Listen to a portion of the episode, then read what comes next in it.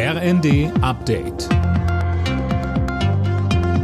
Stündlich neu. Auf den Punkt informiert. Ich bin Dirk Jostes. Guten Tag.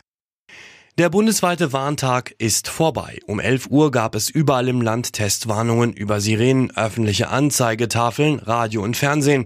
Und diesmal auch über Handys. Sönke Röhling, jetzt geht es an die Auswertung. Ja, aber bis es da Ergebnisse gibt, kann es etwas dauern. Ob Sirenen oder Anzeigetafeln funktioniert haben, das ist relativ schnell herauszubekommen.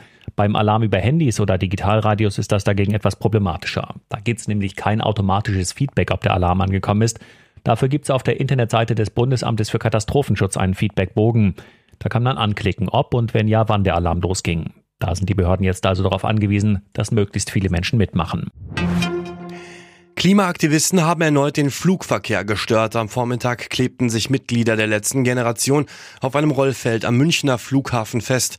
Eine der beiden Start- und Landebahnen musste zwischenzeitlich gesperrt werden. Auch in Berlin verschafften sich Aktivisten heute Zugang zum Flughafengelände.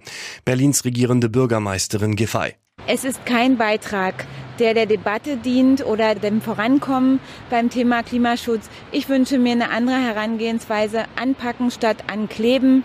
Und diejenigen, die glauben, dass sie durch Ankleben oder durch Blockaden etwas erreichen, die sind aus meiner Sicht auf dem Holzweg.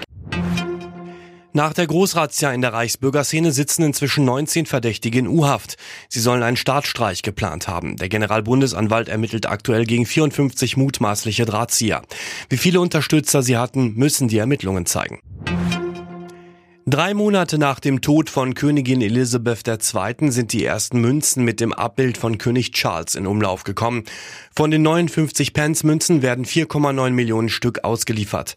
Geldscheine mit dem Charles-Porträt sollen erst in gut eineinhalb Jahren gedruckt werden. Alle Nachrichten auf rnd.de